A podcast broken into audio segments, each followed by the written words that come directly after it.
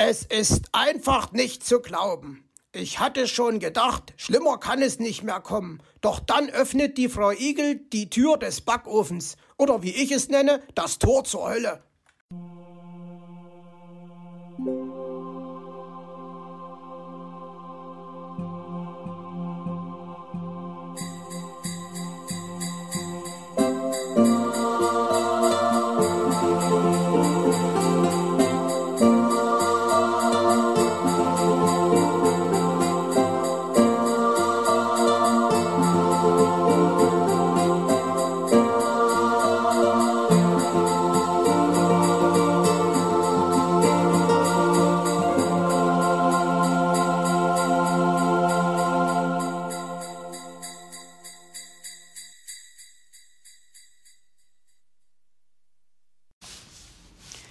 Fragwürdige Genüsse. Herr Fuchs träumte süß. Er baute mit Mauz, Hoppel und Borstel einen Schneefuchs. Da läutete die Mittagsglocke und Frau Igel bot ihm an, gemeinsam mit ihr und den Kinderchen zu Mittag zu essen.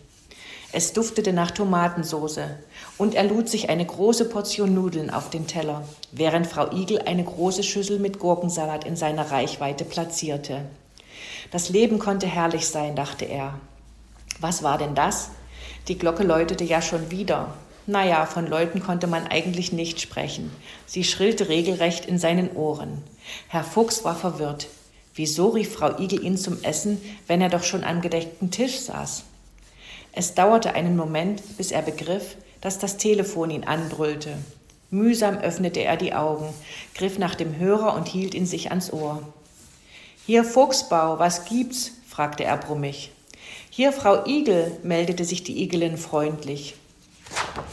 Ach, hallo, meine Liebe. Sicherlich wollten Sie mich gerade zum Mittagessen einladen, sagte er hoffnungsvoll. Schließlich wurden Träume ja manchmal wahr. Zum Mittagessen war die Igelin verwundert. Das haben Sie um fünf Stunden verpasst. Herr Fuchs schüttelte sich. Ja, tatsächlich. Es war ja längst dunkel geworden, und dann brachte ein unheilvolles Grummeln die Erinnerung an die Erbsensuppe zurück, die hoffentlich bald ihren Weg nach draußen finden würde. Jetzt sagen Sie nicht, Sie haben vergessen, dass Sie mir helfen wollten, den Kürbis zu zerteilen, sagte Frau Igel, und Enttäuschung schwang in ihrer Stimme mit. Kürbis zerteilen, überlegte Herr Fuchs. Ja, irgendwo in seinem Gedächtnis wurde bei diesen Stichwörtern gerade eine Information abgerufen. Ach ja, natürlich, sagte er. Ich bin in fünf Minuten bei Ihnen. Sie dürfen auch gern zum Abendessen bleiben, Nuff Nuff, erwiderte sie. Och ja, gerne, freute er sich. Ach, wie wunderbar. Frau Igel ließ keinen lieben Gast ungespeist nach Hause gehen. Auf ihre Kochkünste war immer Verlass. Guten Abend, Herr Fuchs, wurde er von Borstel begrüßt, als er das Igelhaus betrat.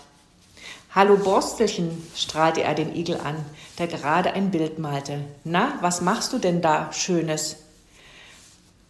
Das sind Sie, wie Sie in der Bibliothek am Regal hinaufhüpfen, sagte Borstel. Finden Sie das nicht lustig? Ja, Borstelchen, sogar sehr lustig finde ich das, knurrte er verdrießlich. So sehen Sie aber nicht gerade aus, meinte der Igel. Ich lache eben nach innen, so richtig in meinen Bauch hinein. Das kann man nicht sehen, antwortete Herr Fuchs. Nun halte unseren Gast nicht von der Arbeit ab, Borstelchen. Es gibt noch viel zu tun, Nuff Nuff, sagte die Igelin und zeigte auf die großen Butternut-Kürbisse. Was, gleich drei? Och nö, war Herr Fuchs wenig erfreut. Natürlich, es muss sich ja lohnen. Ich mache gleich für alle Märchenwaldbewohner Kürbiskompott erklärte sie. Für mich bitte nicht, ich mag kein Kürbiskompott, brummte der Fuchs. Na gut, Sie müssen es ja nicht mögen, dann bleibt mehr für die anderen, nuff nuff, erwiderte Frau Igel. Wenn Herr Fuchs Kürbiskompott nicht mögen muss, warum muss ich es dann mögen? wandte sich Borstel an seine Mutter. Mögen musst du es ja auch nicht. Hauptsache du isst es, erwiderte sie. Herr Fuchs hatte unterdessen den ersten der bereits geschälten Kürbisse geteilt. Nun schabte er mit einem Esslöffel die Kerne heraus und widmete sich dem zweiten Exemplar, während Frau Igel die Hälften in Streifen und diese dann in mundgerechte Stücke schnitt. Die Arbeit ging gut voran und schon bald hatte er auch den dritten Kürbis zerteilt und half der Igelin beim Kleinschneiden. Und so begann es bereits nach weniger als einer Stunde in der ganzen Küche nach mit Zimtstangen gewürztem, in Essigwasser gekochtem Kürbis zu duften. Riecht gar nicht so übel, dachte Herr Fuchs und meinte dann, ich glaube, ein kleines Glas von Ihrem Kürbis zum Probieren nehme ich doch mit. Das freut mich aber, strahlte die Igelin.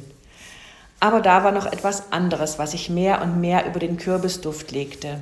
Es kam direkt aus dem Backofen. Herr Fuchs war der unangenehme Geruch bereits in die Nase gestiegen, während er den Kürbis zerteilt hatte. Was war es bloß? Es wollte ihm nicht einfallen, aber er spürte die Bedrohung, die davon ausging, fast körperlich. Und eins stand für ihn fest. Essen wollte er es auf keinen Fall. Hoffentlich hatte es nichts mit dem Abendessen zu tun, und Frau Igel holte gleich eine Platte mit belegten Broten aus dem Kühlschrank.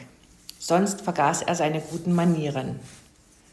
So, mein lieber Herr Fuchs, es wird Zeit fürs Abendessen, meinte Frau Igel. Ja, das finde ich auch, entgegnete er.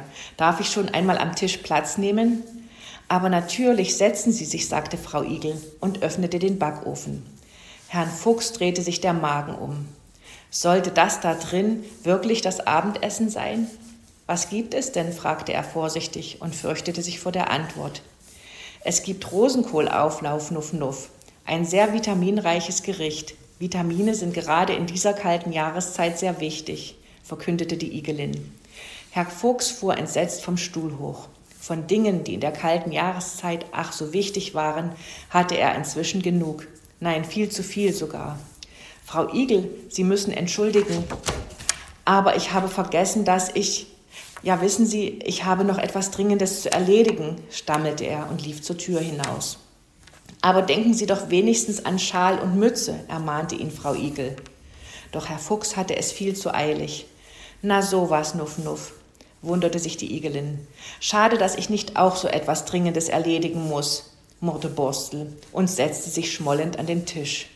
Herr Fuchs war grußlos davongerannt. Er musste hier weg, und zwar schnell. Die Erbsensuppe hatte schon alles in seinem Bauch durcheinandergewirbelt. Da konnte er auf den Rosenkohl nun wirklich verzichten. Schon wieder hatte er Hals über Kopf die Flucht ergreifen müssen und schon wieder hatte er dabei eine seiner Mützen und den Schal liegen lassen.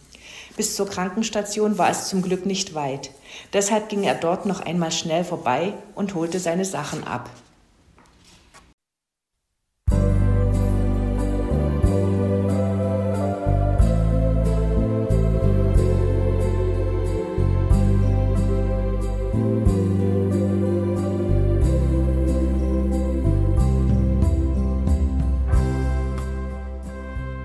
Hörtest eine Audioproduktion von Blinzeln Media, zu finden im Internet auf www.blindzellen.org. Blinzeln schreibt man in unserem Fall immer mit einem D in der Mitte. Wenn du uns gerne kontaktieren möchtest, so geht das einerseits per E-Mail an podcast.blindzellen.org oder du verwendest dafür unser Kontaktformular auf unserer Homepage direkt zu finden unter kontakt.blindzellen.org. Wenn du uns einen Audiobeitrag für die Sendung zukommen lassen möchtest, dann benutze doch hierfür am einfachsten unseren Podcast Anrufbeantworter. Den erreichst du im deutschen Festnetz unter der Telefonnummer 05165 439 461. Und wenn du aus dem Ausland anrufst, dann ersetze einfach die vorangegangene 0 gegen die Ländervorwahl für Deutschland. Das ist die 0049. Wir freuen uns über Lob, Kritik, eine Rezension oder Bewertung unserer Audioproduktion dort, wo du sie gehört hast. Konnten wir dich hiermit gut unterhalten und informieren? Du findest bei Blinzeln zahlreiche weitere Audioproduktionen aus allen Bereichen und zu allen Themen. Entweder bei uns auf der Homepage www.blinzeln.org oder dort, wo es Podcasts gibt.